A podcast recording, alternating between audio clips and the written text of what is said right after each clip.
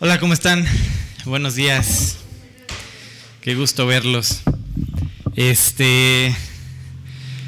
No sé si alguien tenga alguna duda. ¿Todo bien? ¿Seguros? Nada, nada. Dos por uno.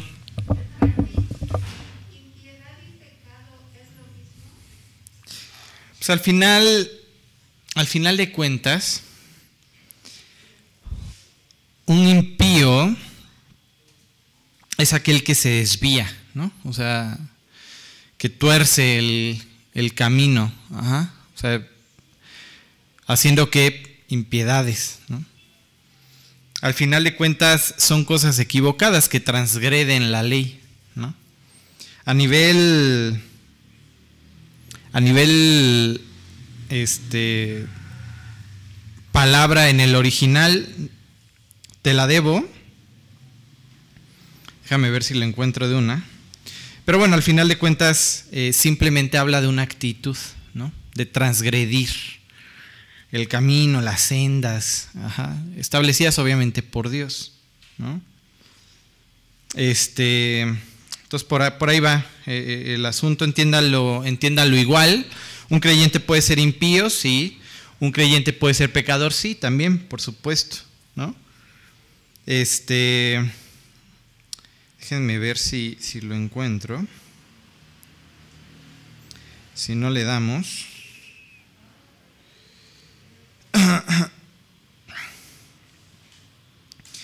Este, de mientras van pensando todos los 10 demás, ¿qué más van a preguntar?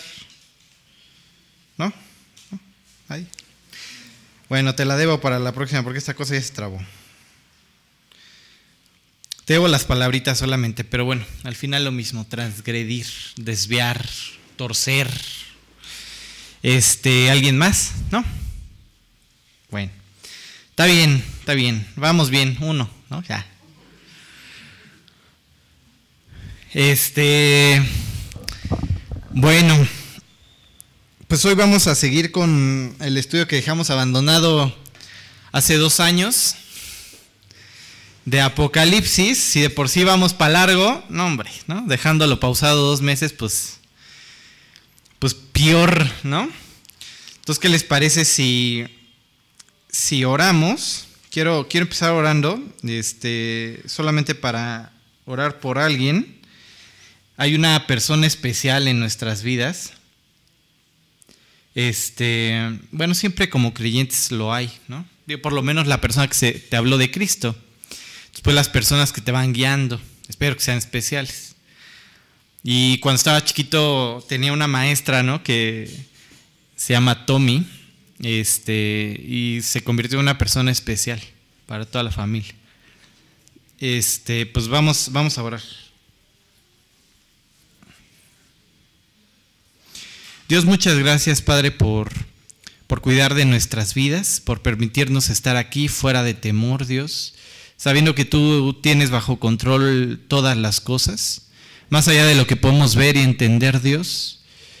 Te pido que tú colmes y llenes de gracia este, este estudio, que podamos verte a ti moviéndote, hablando, Dios, guiando.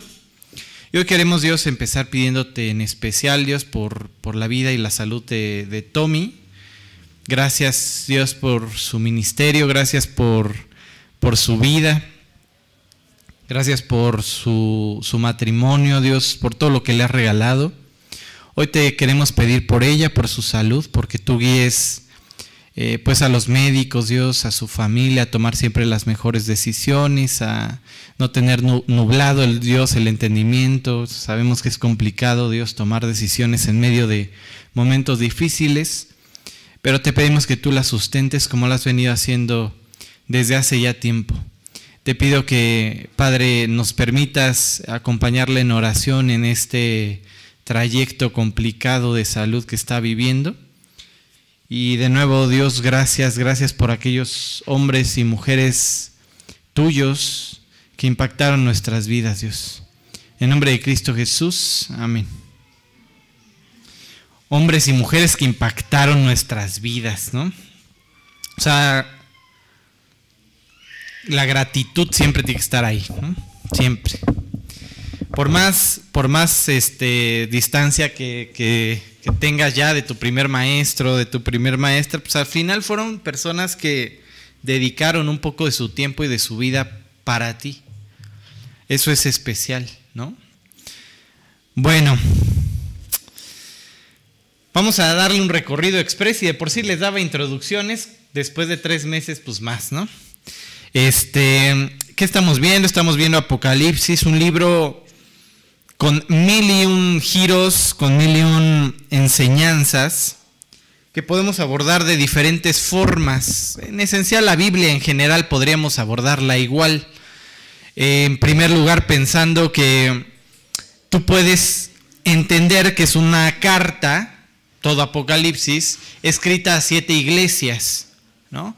tienes ya un contexto. El contexto le da un poco más de profundidad a nuestra, a nuestra lectura, a, nuestra, nuestro aprendizaje, ¿no? a la enseñanza. El contexto nos lleva a descubrir cosas y partes de la lectura que de otra forma, sin conocer el contexto, no alcanzaríamos. Más adelante vamos a ver algo de contexto ya al final, para que veas cómo es importante entender a quién va dirigido, qué está pensando el que, el que está recibiendo el mensaje, ¿no? Hacia dónde se está yendo su mente cuando escucha o ve cierta circunstancia. Digo, ya les mencioné un poco de eso ayer, para los que estuvieron en la oración.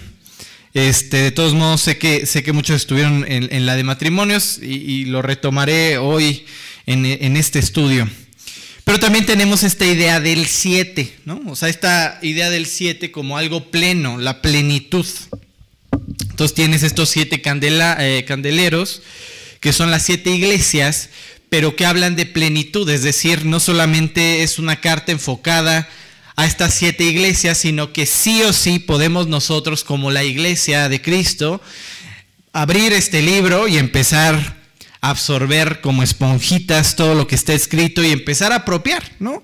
Y empezar a ver cómo es que este libro eh, tenía planeado Dios que impactara nuestras vidas. Así que es un libro sí o sí actual. Sí, vamos a hablar de las cosas que están por venir, de las que fueron, de las que son, pero aún así, nada impactará, escúchame bien, nada impactará tu futuro como las decisiones que vives hoy no vives más de un segundo a la vez. No vivimos más de un segundo a la vez. No tienes control más de eso. ¿Sí? Ninguno de nosotros como seres humanos tiene control de lo que está por venir y podríamos tomar este libro como algo solamente venidero y ya, ¿no? Pero sin embargo no tenemos control de lo por venir. Así que Dios, al plasmar este libro en tres estatus, lo que era, lo que es, te quiere invitar a eso hoy, en tu segundo a segundo. En tu segundo a segundo, toma decisiones. Y entonces impactas tu eternidad. Nada impacta más tu eternidad que tu decisión segundo a segundo. Piénsalo. Ayer este, este Patricio me hizo un berrinchote, ¿no? Y le di su disciplina. Y al final me sentí bien mal, ¿no? Pero bien mal, no sé por qué, o sea, yo, yo, yo nada más pensaba en Dios disciplinándonos y sintiendo lo mismo, ¿no? No hice, no hice mal, ¿no? Pero aún así, yo pensaba, o sea, al final de cuentas, si yo agarro y exploto delante de mi hijo un segundo y segundo y segundo, ¿no? O sea, yo decido lo que estoy haciendo en, cada, momento que estoy pasando con él, estoy impactando su futuro desde ahora. O sea, con cada cosa que estoy haciendo delante de sus ojos, con si decido o no disciplinarlo, darle un pellizcón, un jalón de orejas, un jalón de greña, ¿no? Con todo lo que decido hacer y como la forma en que decido actuar, estoy impactando sin duda alguna su eternidad, ¿no? Entonces aquí tienes un libro que a través de la revelación de Cristo planea llevarte de pañales a carnita. O sea, llevarte de, una vida espiritual, sí, productiva y sí, pero pues tres años en pañales, pues ya, ya es momento de que, de que, de que vayas al kinder, compadre, ¿no? O sea, que avancemos. esto es un reto para todos. ¿eh? Nadie ha alcanzado la graduación. ¿eh? Déjame decirte que este comentario no va para decirte que hay mejores personas que tú y que yo. obviamente, seguramente las hay. ¿eh? O sea, seguramente hay personas mucho mejores que yo en ciertos sentidos y entenderán más y memorizarán más y eh, aprenderán más, retendrán más, pero aún así, bajo las circunstancias que me están quedando, tocando vivir a mí, ¿Cómo doy mis pasos de fe? ¿Hacia dónde voy? ¿Qué tanto aprendo? ¿Qué tanto enfrento en mi vida? En el último estudio veíamos un poco acerca de estas iglesias, ¿no? Y de estos encargados de las iglesias. Tienes a ángeles, que en este caso hace referencia simplemente a la función, un mensajero. Un mensajero que es enviado a cada una de estas iglesias y que ahora es el responsable de estas iglesias todos, y no me van a dejar mentir, todos hemos tenido la tentación. Ah, qué bonita voz, ¿quién fue? Eh? ¿Qué fue ese sonido celestial? Broma. Este, digo, lo digo porque no, no, a decir este compadre ya anda. No, no, no. Este, ¿qué, ¿qué, les estaba diciendo? Ya estoy como el Nathan ayer, ¿no? Eh, bueno, todos hemos tenido esta tentación, no me lo van a dejar, este, no me van a dejar mentir, todos hemos tenido la tentación de hablar mal de nuestras autoridades. Todos. Todos hemos tenido la, tentación, y me refiero a autoridades espirituales. Ya deja todo el presidente, que hasta yo luego le doy vuelo a la hilacha, ¿no? También. Pero me refiero a las autoridades espirituales, a las que están este, puestas para guiarte espiritualmente hablando. Todos, todos en algún momento nos hemos subido al banquito, ya deja todo al banquito, tres tortillas y a volar, ¿no? Y este compadre ya no dijo esto, no le entendí aquello y yo pienso que yo lo haría mejor. ¿Qué harías tú? ¿Qué harías tú en su lugar o en nuestro lugar? ¿Sí? Todas las cartas que vamos a empezar a ver empiezan igual.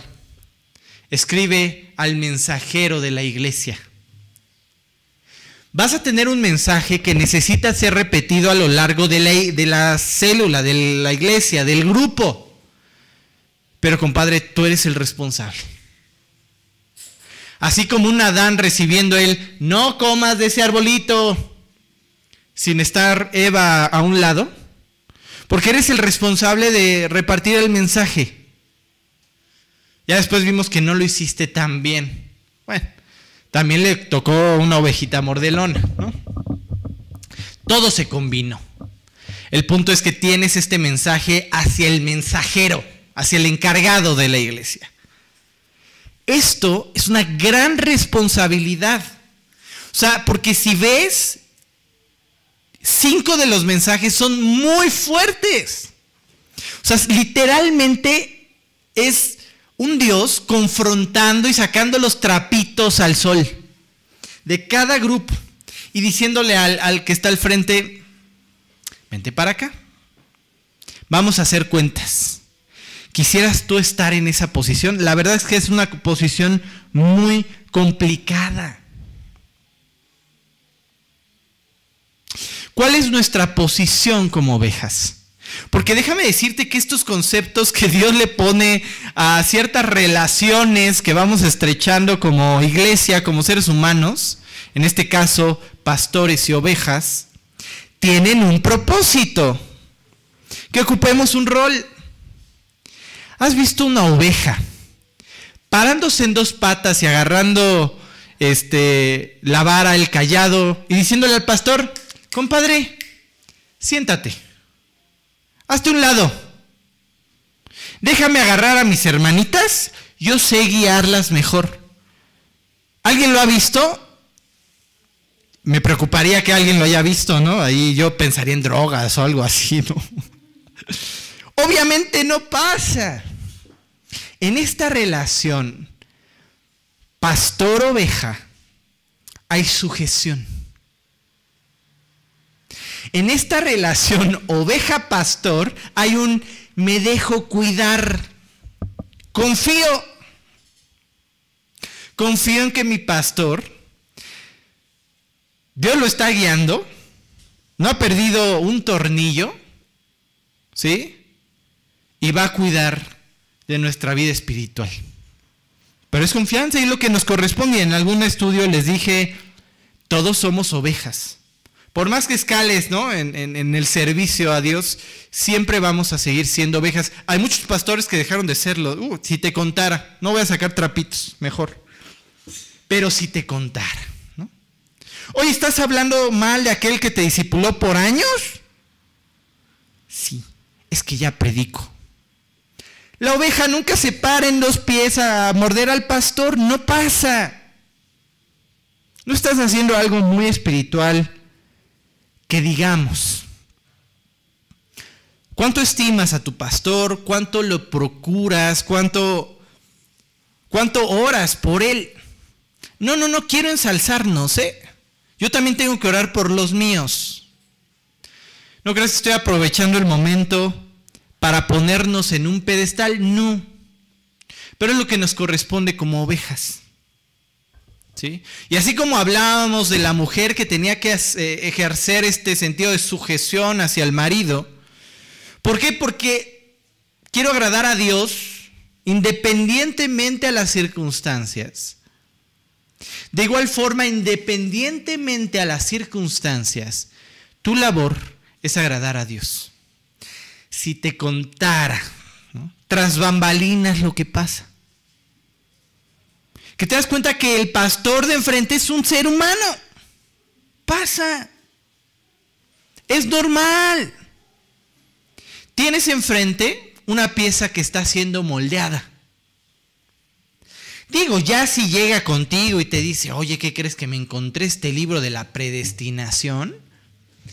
¿Y qué crees que la salvación se pierde y, y ya empieza a divagar? Cuéntaselo a quien más confianza le tengas sal por patitas.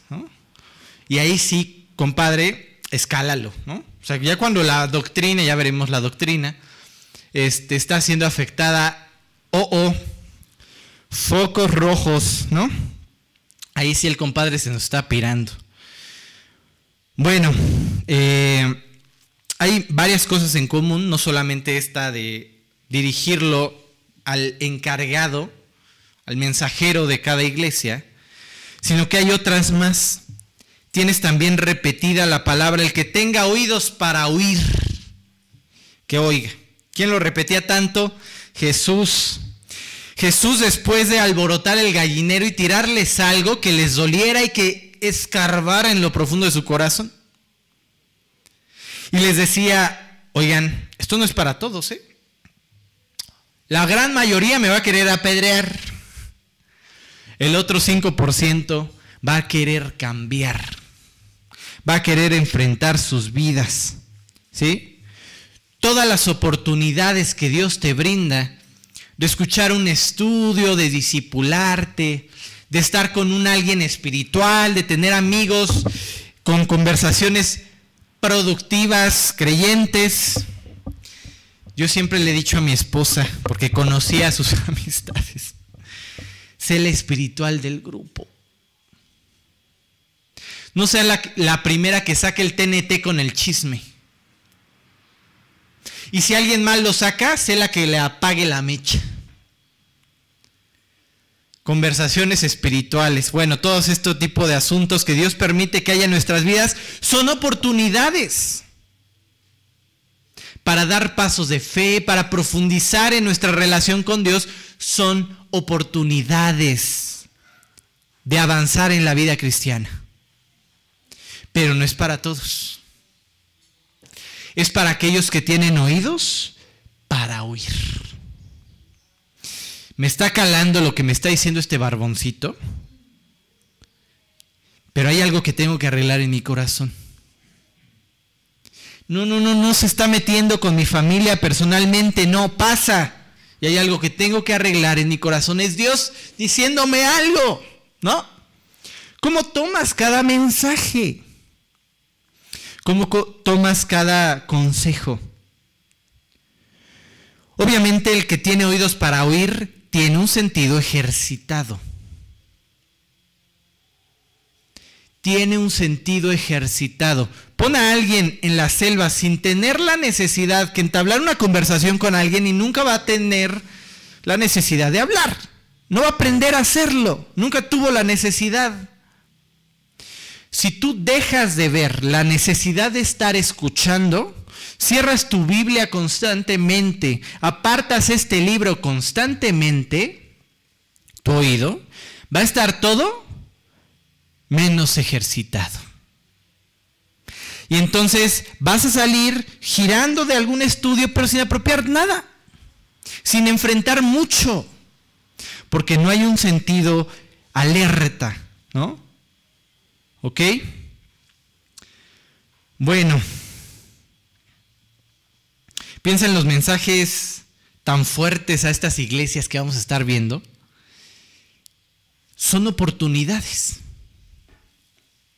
O sea, sí, sí, les está eh, sacando los trapitos al sol, ¿no? O sea, está, está agarrando la alfombra donde echas el polvito después de barrer y está haciendo así, mira. Véanlo. ¿Se acuerdan de ese versículo que la maldad será expuesta en medio de la congregación?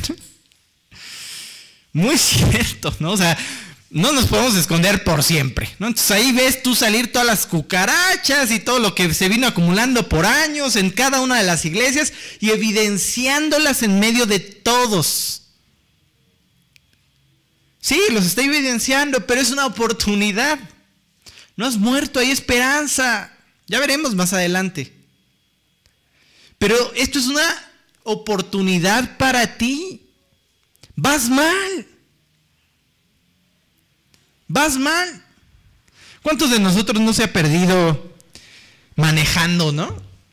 Y de esas vueltas que dices, híjole, esto me va a costar 20 minutos de mi vida.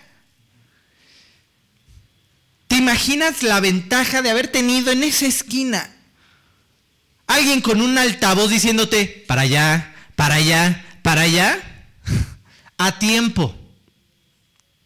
Los mensajes fuertes son oportunidades de parte de Dios hacia tu vida. Es, compadre, hay un barranco. Vas directito a una pared a 200. Vas mal. Y sí, al principio carcome y dices, Ay, yo no soy del que habla. Pero si no eres capaz de abrir tu oído para escuchar y decir, es mi oportunidad, te vas a terminar estampando. Le pasa a los creyentes y muy seguido. No es específico para gente que no tiene a Cristo. No es específico para gente que no tiene a Cristo y que le dices, voltea a Cristo, voltea a la cruz, ahí está tu cambio, ahí está tu esperanza. No, también nos pasa a nosotros. Son oportunidades para que de pronto se conecte el cerebro de nuevo y como el hijo pródigo como de un sueño, voltemos alrededor y digamos, mm, ya destruí mi familia, mis hijos, ya hice aquello, voy de mal en peor, como que pinta mal la cosa, mejor regreso con mi padre. Como que no tengo que estar con los puerquitos comiendo, siendo que en casa tengo todo y más. Esa es la oportunidad. ¿Ok?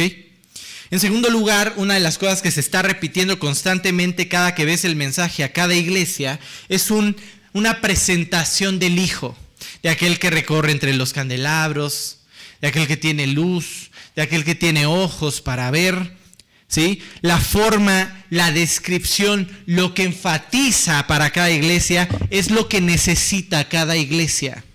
El que tiene luz, el que tiene ojos, es semejante si has estudiado un poco Ezequiel, la forma en que se le presenta al sacerdote, al, próximo rey, ¿no? O sea, la forma en que se les presenta es de acuerdo a lo que necesitan. Tú ves al sacerdote cómo se le presenta como aquel que, que evidencia su vida, ¿no? Y entonces tienes una luz. Y compadre, tienes vestiduras viles. Y luego tienes a otro al que se le presenta con ojos. Aquel que todo lo ve, etcétera, etcétera, etcétera. Entonces a cada uno le habla de acuerdo a su necesidad y que enfatiza cualquier cosa que necesites. ya sea fuego para purificar, ojos para ver o luz para alumbrar, tu respuesta es Cristo. Iglesia, en cualquier situación en la que te presentes, cualquiera de estos siete puntos que vayamos a ver, y en donde sea que te encaje el saco, tu respuesta está en Cristo. Voltea a ver a Jesús, ¿no? Y en tercer lugar, bueno, hay otros más, pero ya los veremos. Pero el tercero que tocaremos es esta frase con la que va a cerrar cada carta. Al que venciere. Y esta forma de hablar le encantaba a Pablo. Correr en una carrera, golpear al viento. O sea, te está haciendo referencia a alguien que está compitiendo en unas Olimpiadas, es el contexto cultural de ese momento, tienes a, a unos griegos instalando sus superestadios por todos lados, ya deja tú el super azteca para las super águilas, tienes estadios magníficos que reúnen a miles de personas para ver a competir, ver competir a alguien y te está utilizando el mismo lenguaje. Te está recordando, estás en una carrera. Primero, primero creyentes, estás ante miles de espectadores que están observando para ver si el nazareno es suficiente en tu vida. Y tú corriendo.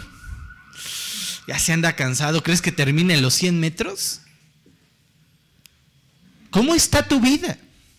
¿Cómo se refleja tu vida, esa carrera hacia la meta del supremo llamamiento en Cristo Jesús? ¿Cómo lo está eh, gritando el estadio? ¿Cómo lo está viendo el mundo entero? ¿Cómo se ve tu carrera desde las gradas? No desde tu perspectiva, no desde tu opinión, no. Desde la opinión del vecino, desde la opinión de tu esposa, de tu esposo, cómo, cómo luce tu carrera. Entendiendo que estás en una carrera, también nos debería llevar a entender que un tropezón, un ya me distraje, ya volteé a ver lo que no era, ya abrí una página que no tenía que abrir, ya pensé lo que no tenía que pensar. De nuevo la pornografía tomó mi corazón, mis emociones, el amor que le tenía que dar a mi esposa. Todo eso te atrasa en la carrera.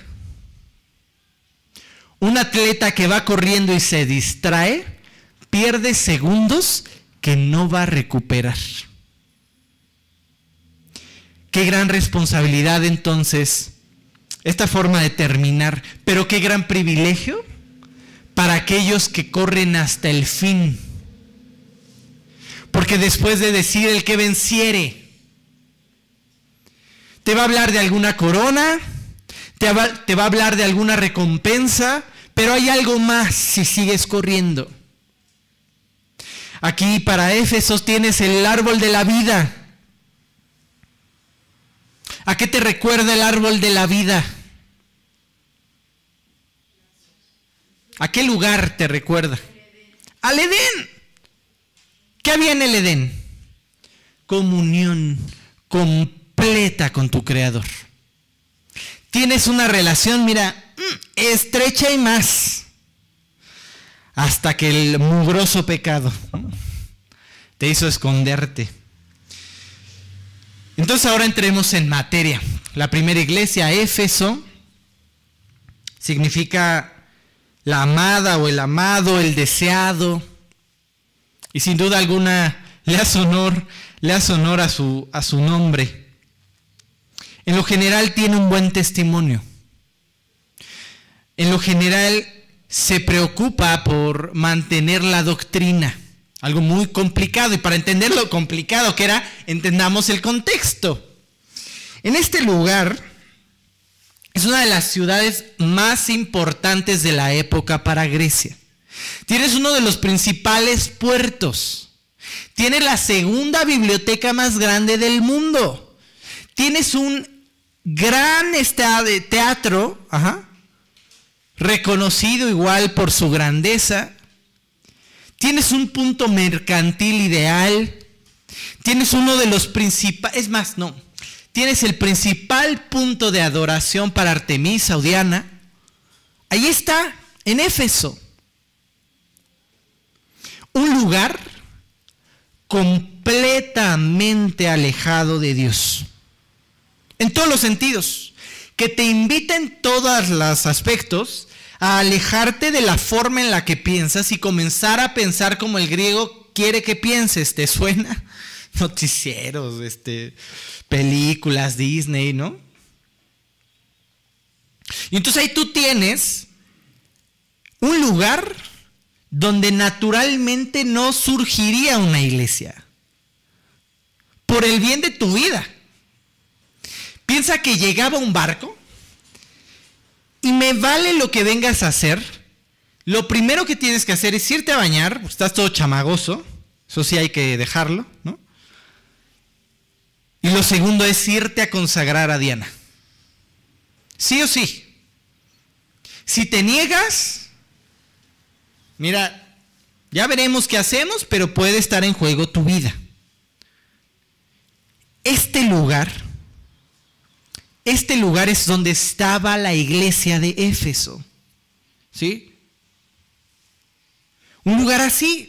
Hay muchos muchas cosas que podríamos leer a, lo largo de, sobre todo de Hechos, acerca de este lugar. Eh, ves la adoración a, Diana en Hechos 19, 24, creo que sí se los puse. Y la forma en que reaccionaban.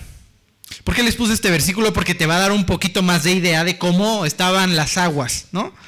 Porque un platero llamado Demetrio, que hacía plata eh, eh, de plata templecillos de Diana, daba no poca ganancia a los artífices. Entonces el compadre empieza a hacer un disturbio porque se me están yendo mis dólares, ¿no? Es como si tú llegas a la villa y dijeras, compadres, dejen la adoración a sus muñecos, ¿sí? A estas cosas equivocadas y vamos a seguir a Cristo. Los primeros que se te van al cuello son los ambulantes. ¿Sí? Porque hay mucho dinero en juego. De hecho, en algunos otros versículos verás que se daban muchos millones, si lo quieres transformar a nuestra época, a todas las cosas ocultistas. Millones. Había muchos ricos en Éfeso y la mayoría de su dinero se iba a actividades de magia, de ocultismo, de Diana. Tú tienes una nación, un pueblo idólatra a más no poder, contrario a Dios y sin duda alguna con mucha actividad de demonios. Lo ves en algunas otras escenas, ¿no? Que quieren echar a, un demonio que trae otro y no, a, Pablo conozco y a Jesús también, pero tú quién eres, ¿no? Este, y todo sucede aquí en un lugar que ya deja tú hablarle de Cristo al vecino y que ya me deje de saludar. No. Aquí, compadre, si te arriesgas a hablar de Cristo, te mueres. Ya deja tú el que dirán. Dejas a tus hijos huérfanos. ¿Sí? Obviamente esto para nada o sea, sí es diferente a nuestra época, gracias a Dios, hasta ahora no tenemos esa clase de opresión. Pero la invitación para alejarnos es exactamente la misma. ¿eh? Los métodos para conquistar tu mente son iguales. ¿eh?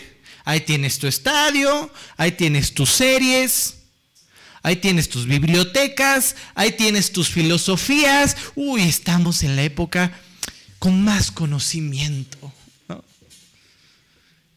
desarrollamos medicamentos en dos meses, porque somos, mira ya nuestro cerebro está así, ¿no? Estamos realizados. La época en la que estamos viviendo es una época semejante en ese sentido. Nos invita a pensar lo que el mundo piensa. Alguna vez se los dije, pero ya tienes que cuidarle todo a tu hijo, ¿eh? Todo a tus hijos. Yo no digo que no les des el celular, ya que soy papá, dije, Dios de mi vida, qué buena niñera es. No, hombre, oye, tienes 24 horas escuchando gritos, quieres aventarlos por la ventana, pues entretende un poco con Coco Melon, ¿no? O sea, ponte plim ya, ya me sé todos, ¿eh? les puedo cantar varias. O sea, ponte Tatiana ya no, esa, esa era medio brujona, ¿no? Este. o sea, sí, no, no estoy diciendo que que lo quemes en una hoguera, pero sí que estés al tanto de todo. O sea, yo no sé, pero mira, yo espero abrirle una red social a mis hijos hasta que tengan 80 años, si es que estoy, si no ya no se las abrí y ya nunca tuvieron. Con el ejemplo, ¿no? Yo no tengo nada, ¿no? Y sé que se exponen a muchas cosas. A lo que estoy yendo es, o a lo que quiero ir, pretendo ir es tienes que cuidarles todo, hasta las cosas que piensas que son sanas. El otro día vimos una película, ya ni me acuerdo cuál fue. No me acuerdo. Pero para niños, o sea, yo en mis épocas, ¿no? O sea, como que ya, ya, ya estoy chocheando yo. Yo en mis épocas no, ni entendía ni, ni, pensaba en este tipo de asuntos, pero en esa película sale una pareja de, de mujeres. Así, ¿no? Entonces yo decía, estos no lo meten nada más porque sí. O sea, sí, sí. Estamos en el mes del orgullo y te vendo todo de colorcitos para que me compres más. Si tú piensas que te estoy apoyando. Yo quiero dólares. Pero tú piensas que te estoy apoyando. Está bien. Órale. Atole con el dedo. Pero por algo lo ponen. Una escena completamente innecesaria, ¿eh? O sea, todo se pudo haber entendido, mira, a la perfección y bien bonito y todo. Ah, pero te tengo que estar adoctrinando sobre algo. Y poquito a poquito. Esa es la sociedad en la que vivimos. Donde tienes que exagerar un poco en esos límites. ¿eh? Yo siempre he dicho que decisiones para santidad nunca son tan exageradas, pero dormirse en los laureles sí te puede perjudicar muchísimo. Muchísimo. Y sobre todo a tus hijos. O sea, resumen, no te embeleces por el mundo. Todo Apocalipsis te va a advertir, si te embelezas por el mundo, esto es lo que le pasa al mundo y a sus decisiones y a su camino, hacia allá van. No te embeleces por el mundo, no vengas aquí, soy creyente y feminista. Soy creyente y aparte marcho en estas este, cosas del orgullo y de... Soy creyente, pero la marihuana, mira, no hace nada. Pues es una plantita, ¿no has escuchado? No van. No van. ¿Y sabes a quién le quedó súper claro? A Efeso. Mira, nosotros no nos apuntan con una pistola si estamos en contra del aborto, si estamos en contra de ciertas cosas en el hogar o matrimonio que Dios diseñó. Por ahora no. Allá sí y se la jugaron. Allá sí, y estaban dispuestos a perder su propia vida, siendo que estaban rodeados, como ahorita vamos a leer, les dice, les dicen, les, dice Pablo, estaban rodeados por lobos rapaces, ¿sí? Que buscaban sus vidas. Tenían un símbolo, ya se los conté alguna vez, que tiene, es como una pizza, ¿no? Otra vez no lo encontré, la verdad ni lo busqué, ¿no? Ya porque les digo. Es como una pizza y tienes ahí el, la I, la X, la Y, ¿no? Entonces X o Y se forma. Entonces en cada lugar donde lo veías, el creyente que desembarcaba podía decir, mmm, aquí hay creyentes, ¿no?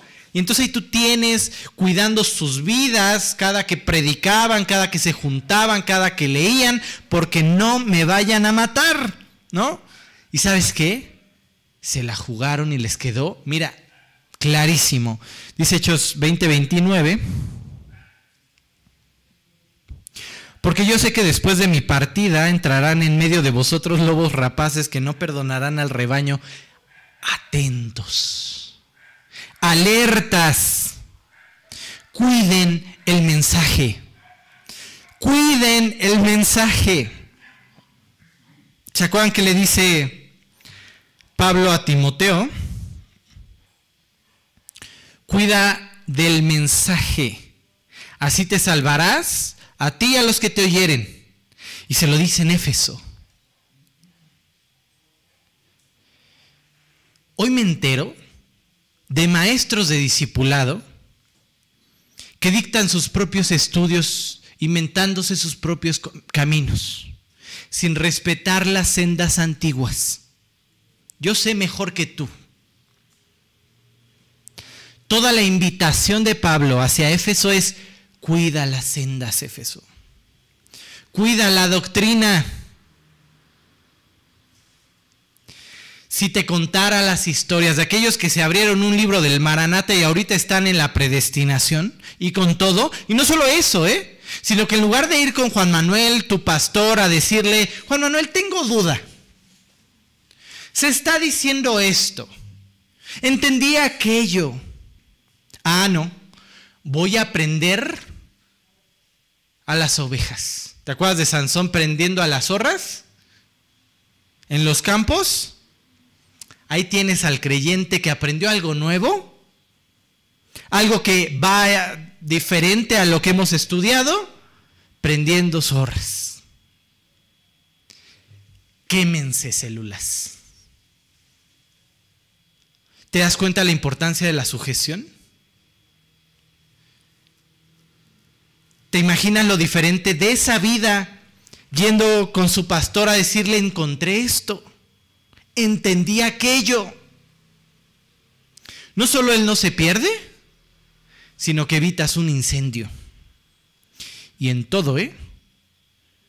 Yo no me quiero meter en otros asuntos, pero a mí me sorprende que tenemos a alguien que nos guía, que Dios ha puesto como autoridad espiritual, pero que creemos que en ciertos puntos no tiene autoridad sobre nuestra vida. Bueno, así que cuidemos el mensaje. ¿Disipulas? ¿Predicas? Cuida el mensaje. Cuida el mensaje. No tienes idea cuántas iglesias hoy ya no cuidaron el mensaje. ¿eh? Y si está la advertencia es porque puede llegar a pasar, que te pierdas, que nos perdamos, que de pronto aquí ya sea tengamos a eh, eh, velos, aquí tápense todos y nada de carnitas y saben qué, mm, el sábado ya no vamos a hacer nada porque todos vamos a estar encerraditos y, ¿no? Y poniendo estándares alejados de la realidad. Éfeso, podía perder la vida. Y chécate estos versículos de compromiso. La forma en que describe a Éfeso se te antoja. ¿No? O sea, se antoja que así hablara Dios de ti. Apocalipsis 2, del 1 al 3 y el 6. Yo conozco tus obras. Así vamos a terminar. Yo conozco tus obras. Y tu arduo, arduo trabajo y paciencia y que no puedes soportar a los malos, tienes celo por tu iglesia. Y has probado a los que se dicen ser apóstoles. Ya lo vimos, hay otras escenas. A ti no te conozco. Y no lo son. Y los has hallado mentirosos. No viene cualquiera a decirte, oye, ¿y si se pierde la salvación? No, no, no, no, no. Tú estás bien cimentado. No, no, no entra el mormón a tu casa que ya puso el pie, ya no lo pudiste sacar y te hace girar la cabeza. No platicas con el testigo de Jehová y de pronto dices, mmm, ¿y si Jesús era un profeta? No, no pasa con Éfeso. No le pasa a Éfeso. Los repudia, los lo larga de inmediato, se da cuenta. Y has sufrido y has tenido paciencia. Te ha costado. Seguramente la vida de muchos conocidos. Ser fiel. Y has trabajado arduamente por amor de mi nombre y no has desmayado.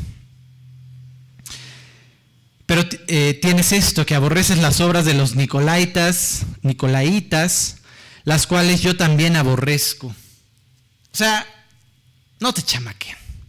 Y la doctrina la proteges con un celo. Mira, te alejas del canal de enlace. Porque mi doctrina la protejo con un celo. No me ando inventando estudios de discipulado porque la doctrina la protejo con un celo. Ese era su corazón.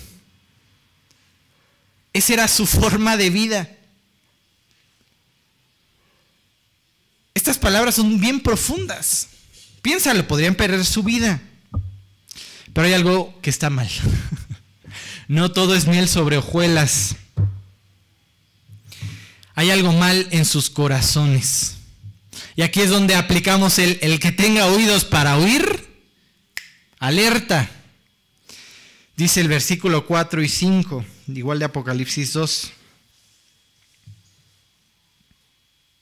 Pero tengo contra ti que has dejado tu primer amor. Recuerda, por tanto, en dónde has caído y arrepiéntete y haz las primeras obras, pues si no, vendré pronto a ti, quitaré tu candelero de su lugar y si no te hubieras arrepentido pero tengo algo contra ti. Has perdido tu primer amor. Sí, sí, sí. Defiendes el Evangelio a capa y espada. Pero ¿qué hicieron mal? Dejaron su primer amor. Chécate este versículo, Colosenses 3 del 23 al 24. Dice, todo lo que hagáis, hacedlo de corazón como para el Señor y no para los hombres, sabiendo que de Él, del Señor, recibiréis la herencia como recompensa, porque estás sirviendo a Cristo nuestro Señor. ¿Qué se les olvidó a los efesios? ¿Qué crees? ¿Para qué estoy haciendo todo lo que estoy haciendo? ¿Por qué me estoy poniendo el escudo, la, espada y combatiendo para defender mi doctrina? ¿Para qué? ¿Cómo se demuestra que un discípulo es discípulo? ¿Se acuerdan? ¿Cómo dice la Biblia que si tú vas por la calle identificas un discípulo? ¿Nadie? Se aman. Tienen buena relación. No se andan bronqueando. No hay división. El compadre le abre la puerta a su esposa después de 10 años, 20, 40. La ama, la respeta. La mujer, la mujer lo mismo con él. ¿De qué sirve? Bueno, no, no, no es que le abra la puerta, ¿eh? Bueno, igual y sí, lo dejamos, ¿no? Lo dejamos sobre la mesa. No es cierto, la ama, la cuida, la, protege como abrazo, abrazo eh, frágil a ella y ella a él le respeta, le da su lugar, lo admira. Si tú vienes todos los domingos, te disipulas, das estudios, abres tu Biblia, pero despedazas a tu esposa con tus suegros, con tus papás, despedazas a tu esposa con tus hijos, despedazas a tu esposo con tus amigas, ¿para qué estás haciendo las cosas? ¿Para qué? ¿Cuál es el sentido? Si puedes agarrar y despedazar una persona con tus palabras. Si puedes olvidar el sufrimiento de las personas y no hablarles de Cristo. ¿Para qué? ¿Para qué estás aquí? Algunos se acurrucan con mi voz. Ya tengo un punto. ¿Para qué estás aquí? Para dormir a gusto. Ya, está bien. Tienes un propósito. Tienes un propósito en tu vida. Otros, de verdad, hagámonos esta pregunta. ¿Para qué estamos aquí? Si no voy a amar más a mi esposa, si no voy a amar más las esposas a sus esposos, a mis hijos, dar testimonio en mi trabajo. ¿Cuál es el propósito, Efeso? Sí, guarda la doctrina, eres celoso. Tienes tu anuncio en la entrada, testigo de Jehová, ni toques. Y te andas bronqueando en tu casa. No es una invitación para que dejes de venir, ¿eh? Es una invitación para que tengas oídos para oír y enfrentes. Todo tu esfuerzo de apartar tu mañana del domingo, de apartar tu mañana del discipulado, de apartar tu noche, se tiene que ver reflejado en cómo tratas a los demás. Porque si no, no vale para nada. Para nada, ¿eh? Dice 1 Corintios 13, del 1 al 3. Si hablo en lengua humana y angelical, no, no, no solamente es inglés, ruso, chino, japonés, coreano. No, no, no, no, no. Hablo como ángel, no, hombre. ¿no? Me entienden. Pero no tienes amor. No eres más que un metal que resuena, un platillo que hace ruido y ya. Si yo me pongo a tocar un pandero aquí sin nadie que me acompañe, vas a decir, este loco, ¿qué? Y si tengo el don de profecía y entiendo todos los misterios y poseo todo conocimiento, si cada que me consultas te digo lo acertado. No, no, no, no, no, espérame, espérame, ¿no? Puerta B. Puerta B, es la puerta B y le atinas a todas, pero no tienes amor, no eres nada. Nada. O sea, no dice eres poquito, de algo sirves, no. Compadre, eres desechable. Si reparto entre los pobres todo lo que poseo y si entrego mi cuerpo para que lo consuman las llamas, si me arriesgo al fuego por ti, y no tengo amor, nada gano con eso. No tengo nada. ¿Sí? Así que, ¿cuál es tu objetivo con venir, con hacer, con orar, con abrir tu Biblia? ¿Poner una fachada? ¿Cuál es el objetivo? Déjenme decir que esto de poner una fachada para solamente recibir la alabanza del que está enfrente o a un lado es inútil. No sirve de nada. ¿Saben por qué? Porque alguien escudriña los corazones, ¿eh? Hay alguien al que no engañamos. ¿Sí? Hay alguien al que no engañamos. Piensa en cómo iniciaste tu vida espiritual. ¿Con un fuego? No, hombre, si tuviéramos ese fuego y el conocimiento de cinco años después, la bomba que hubiera sido, pero éramos torpes. Pero con un fuego. Sí, le podríamos agarrar a bibliazos al de enfrente y mira, te vas a ir al infierno. Pero hablábamos de Cristo a diestra y siniestra, nadie se iba vivo. Hoy tal vez te tengo que recordar que hay folletos. ¿Cómo estás cinco años después con ese fuego? ¿Dónde está tu prioridad? Y no es que las contemos, pero si, nos, si fuimos llamados a evangelizar al mundo y le compartiste a uno el año pasado, vamos tarde.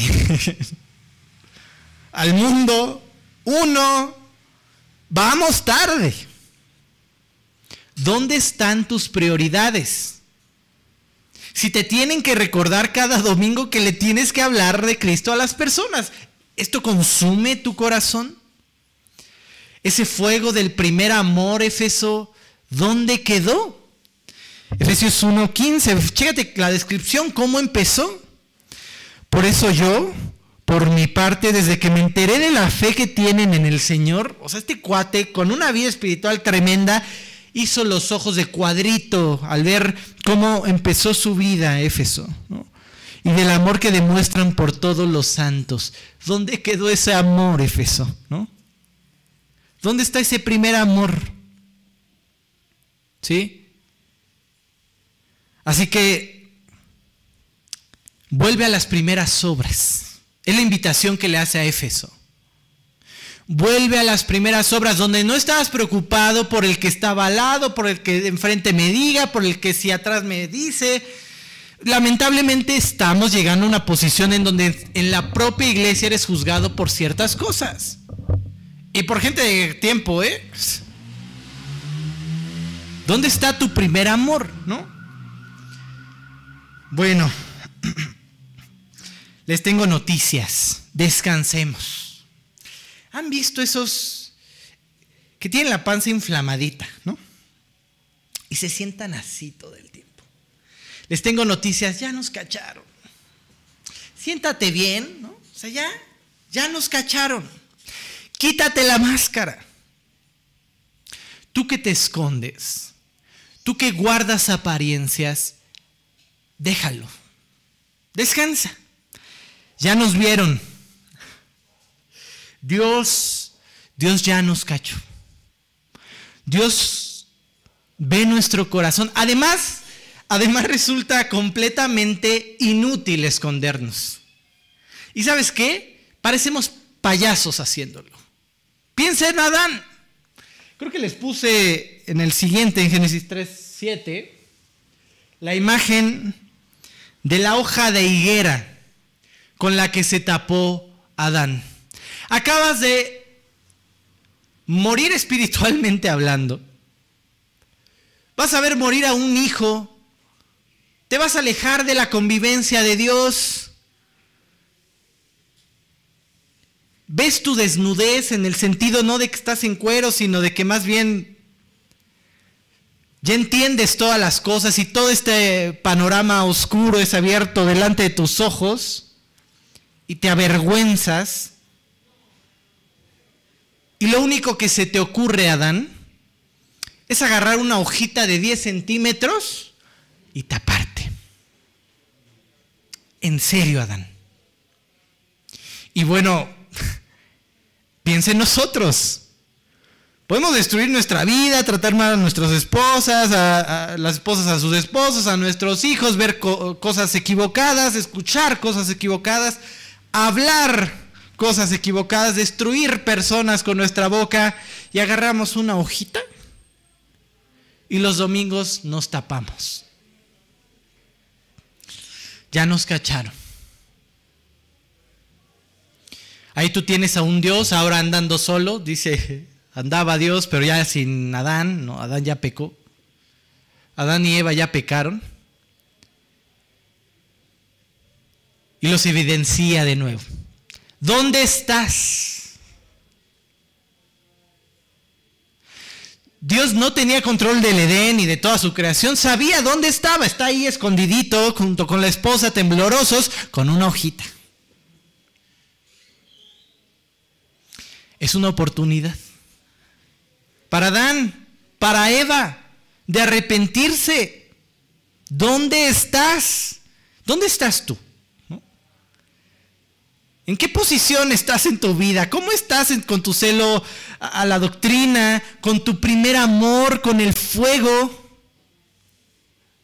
Porque ya nos cacharon, ¿eh? No hay nada que esconder. Se nos ve todo con esta hojita, para que me entiendas. Jeremías 17:10. Ese lo toqué ayer, ahorita les doy un poco de contexto.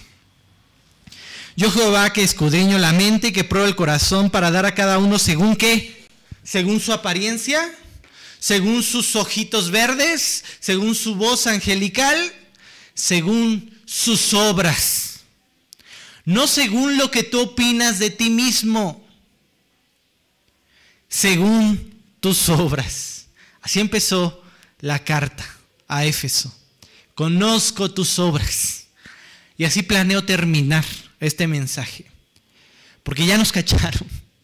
Y descansemos, ¿eh? Eso de pretender ser el cristiano non plus ultra está tremendo, ¿eh? No es para nosotros. Aburre, cansa, fatiga. No se nos da. Este versículo es citado en otra parte. Y se los dije ayer, cuando la mujer adúltera. Cuando tú tienes a la mujer eh, adúltera una circunstancia completamente difícil, pareciera que Jesús se da la vuelta y hace lo que le importa a él. Primero dice la Biblia que él está predicando, está enseñando, van y avientan a la mujer delante suya, obviamente para tentarle. Lo que quieren es, saber, necesitamos que nos digas, te la has pasado diciendo que el amor al prójimo es importante. Ah, pero y en este caso del adulterio, ¿qué es más importante, Jesús? ¿La ley y los profetas? ¿El adulterio, lo que dijo Moisés? ¿O el amor al prójimo? No lo contestó, lo infirió. Pero sí, es el amor al prójimo. Pero lo que está pasando en ese momento es un Jesús que no contesta nada y se pone a escribir en tierra, en el polvo. ¿Por qué? Cita esto. ¿Te acuerdas que un rabí, estás ante gente que conoce, los fariseos, lo sabes porque se van del mayor al menor, eso es algo que hacían. Saben lo que está pasando. Saben a dónde los está llevando Jesús con esta escena de ponerse en el suelo a escribir en polvo. ¿Dónde más se escribe en polvo? Jeremías 17. Jeremías 17. Dice,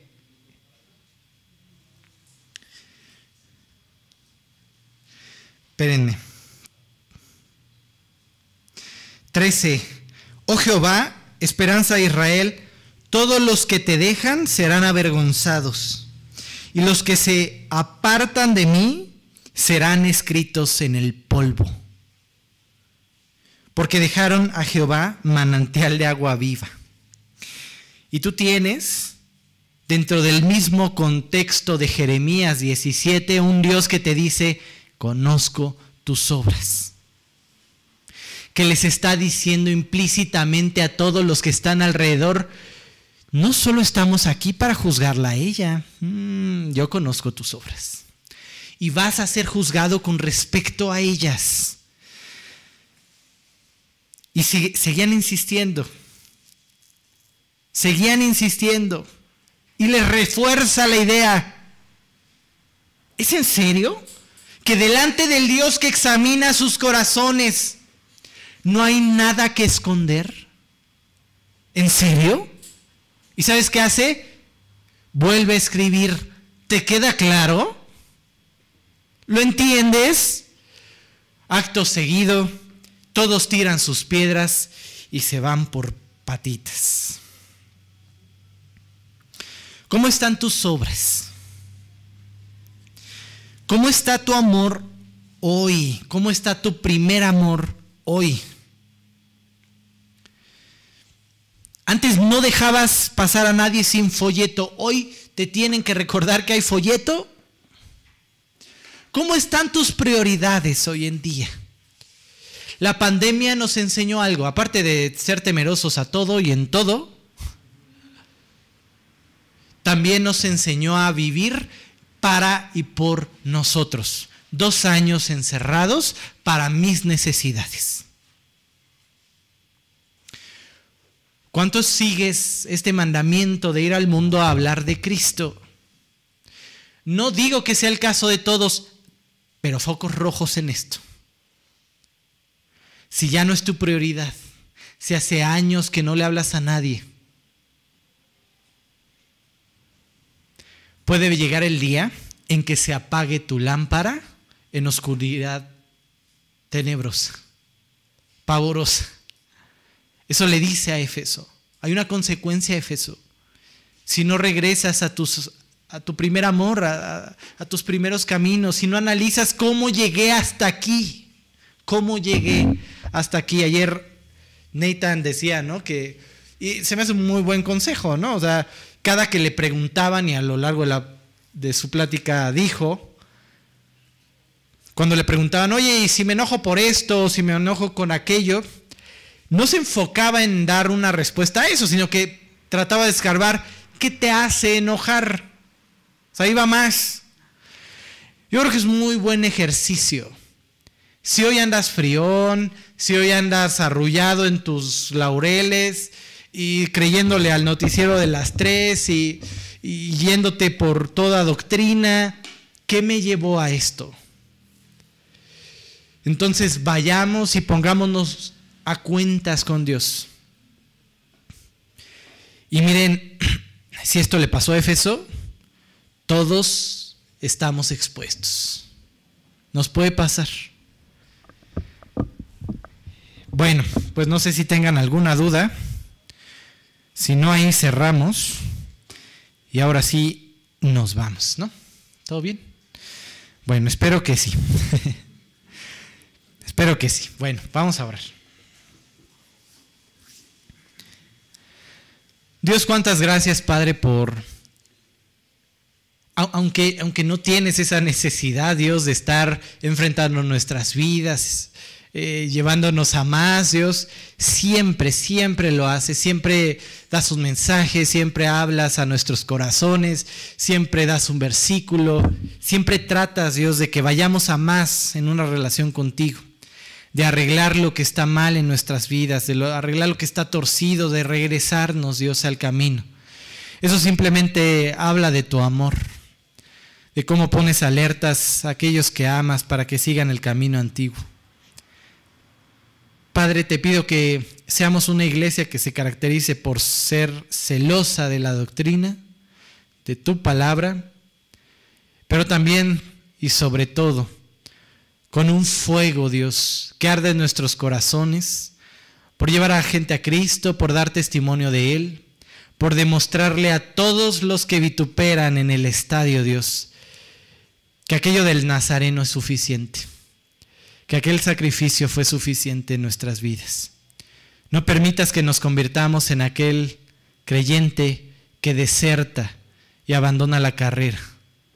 Guarda Dios nuestras vidas, guarda el resto del día y todo esto solamente por tu gracia, en nombre de Cristo Jesús. Amén. Pues muy bien, que Dios los bendiga, cuídense mucho. Nos vemos el próximo domingo, primero. Cuídense.